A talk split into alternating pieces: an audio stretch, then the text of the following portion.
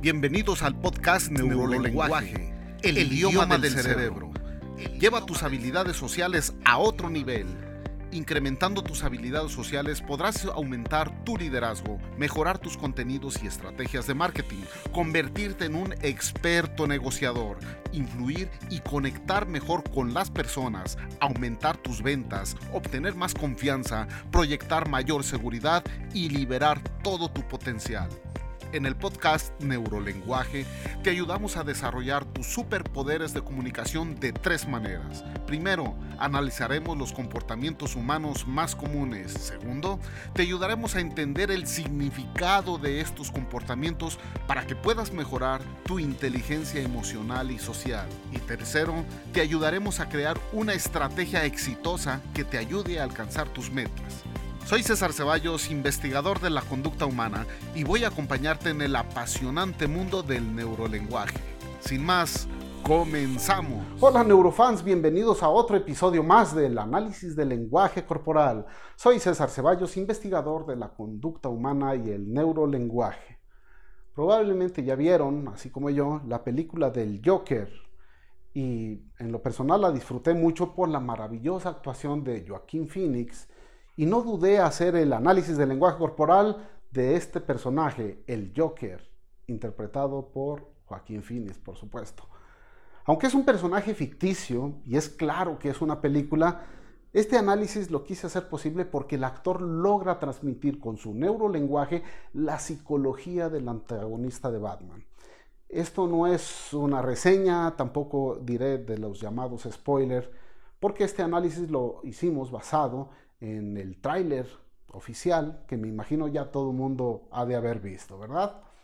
Así que sin más, analicemos pues el lenguaje corporal del Joker. Aparece Arthur Fleck, se encuentra junto a la ventana de un camión que se encuentra caminando, viendo como al horizonte, mirada perdida. Y aunque no dice nada este personaje, da muchas pistas en comunicación no verbal sobre su estatus social y sus emociones. Por el tipo de ropa y el hecho que se traslada en un camión, son indicios que la situación económica no es muy buena de este personaje. Transmite ira contenida, el ceño fruncido, la cara y la quijada tensas son indicio de ello. El hecho de que tenga el mentón bajo significa también sumisión. Tiene una mirada perdida pero fija, accediendo parece a su derecha, lo que se interpreta que está imaginando sonidos que al parecer son los que causan la ira contenida. Si atendemos a los principios para decodificar la comunicación no verbal, comprendemos que para una buena lectura hay que considerar el contexto, así como también el agrupamiento de signos no verbales. Así que en solo cuatro segundos, Arthur Fleck, el personaje que interpreta Joaquín Phoenix, nos dice sin palabras que es una persona con una gran ira contenida, producto de una frustración, y con una autoestima baja, con carencias económicas. Ya que no es un jovencito y con la edad que representa, quizá parte de su rabia y frustración es no haber logrado sus propósitos. Si bien no es un anciano, la edad del personaje comunica que su actividad económicamente activa, valga la redundancia, va disminuyendo y si a eso analizamos las aparentes carencias económicas, nos muestran un contexto y un sentido a ese estado emocional. En el mismo autobús hay una escena donde hace reír a un niño con el poder del neurolenguaje. Primero muestra su rostro acorde al estado emocional que tiene. Aunque claramente eh, es falsa la expresión, comunica una mezcla de emociones, quizás subconscientes, como tristeza por las comisuras hacia abajo y rabia por el ceño fruncido, tristeza y rabia juntos pudieran comunicar frustración, impotencia. Las manos al mostrarlas trata de ocultar algo, que es evidente que es su rostro. Tapa su rostro para después descubrirlo mostrando una emoción de sorpresa. La quijada pasa de estar tensa a relajada y caída, abriendo un poco la boca, o mucho en este caso. Las cejas se levantan y los párpados se abren. Este es un rostro de sorpresa, aunque es falso por supuesto, por lo exagerado del mismo y su duración. Estos movimientos causan la risa de un pequeño que, afroamericano que viaja en el asiento de adelante junto a su madre, misma que se molesta de la situación y le pide que deje de molestar a su niño.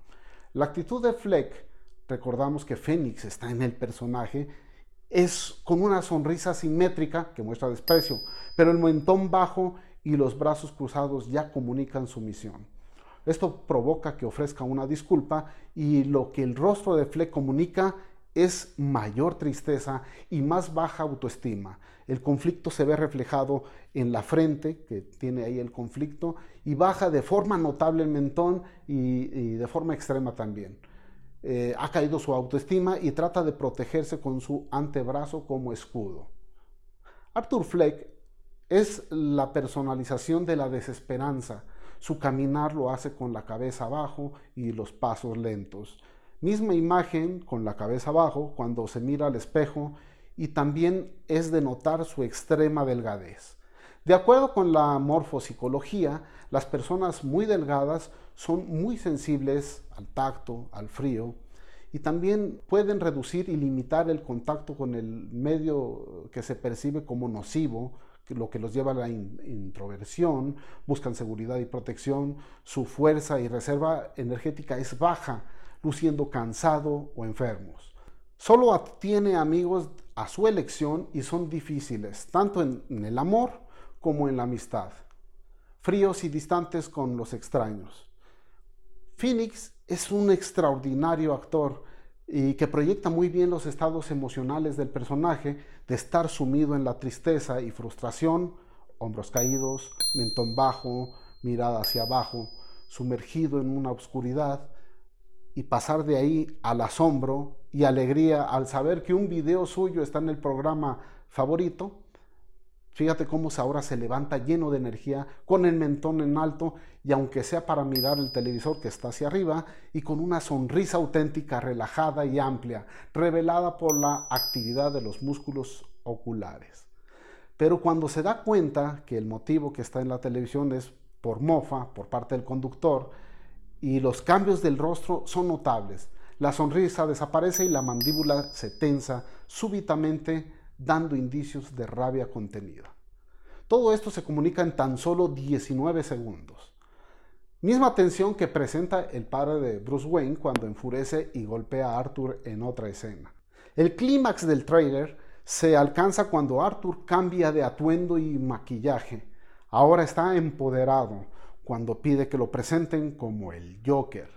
Ya caracterizado, su caminar ahora pasa de ser introvertido y ansioso a extrovertido y confiado. Mira incluso al cielo y sus manos hacen movimientos amplios y hacia arriba. Conclusiones. En el tráiler de la película El Joker nos presentan a un personaje sumido en la tristeza y frustración. Así lo refleja su lenguaje corporal y la comunicación que se transmite a los demás. Quizá es por eso que es víctima de agresiones de los de las otras personas, desde que le roban su letrero y lo golpean solo por divertirse, hasta otras cosas que seguramente le pasarán en la película. Con su neurolenguaje transmite la idea de debilidad, a ser presa o víctima, lo que atrae a depredadores sociales como un imán.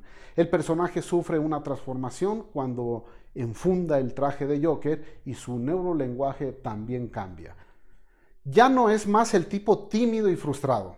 Ahora tras el maquillaje, parece que surge una nueva personalidad llena de confianza y que comunica esa seguridad plenamente, lo que hace pasar inadvertido al lado de policías que van eh, a solucionar una situación que muy probablemente fue provocada por el Joker. Esto es posible concluir gracias al magistral trabajo de Joaquín Phoenix que transmite plenamente la personalidad del antihéroe de Ciudad Gótica. Neurotip. Parecer triste o deprimido crea un círculo vicioso difícil de romper si lo comunicas a otras personas. Comunica ser una presa en busca de un depredador. Y al encontrar más gente negativa, más triste y más frustrado estarás, convirtiéndote en una profecía autocumplida. Si estás en este estado emocional, evita compartir el mismo con extraños o a través de redes sociales esta vulnerabilidad, porque en la mayoría de los casos llamarás más la atención de personas tóxicas o incluso peligrosas que buscarán aprovecharse de ti. Ten cuidado con lo que publicas y más en estas situaciones de vulnerabilidad. Eh, no digo que evites estos sentimientos porque es imposible, sino que no los compartas con personas que no te quieren realmente, mejor con las que te estimas y busques ayuda psicológica y no hagas en público esta situación. Nadie quiere comprarle a un vendedor fracasado, ni hacer negocios con un empresario frustrado, ni escuchar tragedias ajenas cuando muchas veces las personas no sobrellevan las propias. Si vas a hablar en público, hacer una negociación o buscar un empleo y estás en este estado, mejor reagenda estos compromisos para cuando estés física y mentalmente en las mejores condiciones.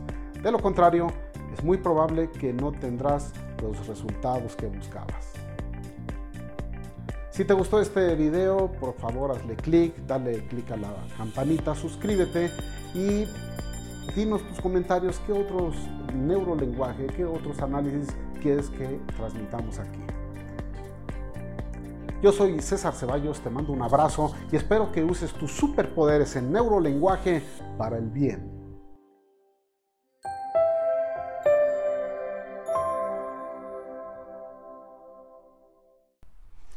Una cosa más, en esta excelente película Robert De Niro también nos regala un brillante papel al interpretar a un conductor de televisión arrogante y que desprecia a su público. Fíjate en la mueca que hace en el tráiler, se puede observar que el gesto es de desprecio, al parecer dirigido a su público. Los gestos amplios y exagerados son un indicio que parece cruzar la delgada línea que hay entre una gran confianza en sí mismo y la arrogancia. Ten cuidado con estos gestos y nos vemos hasta el siguiente capítulo. Bye.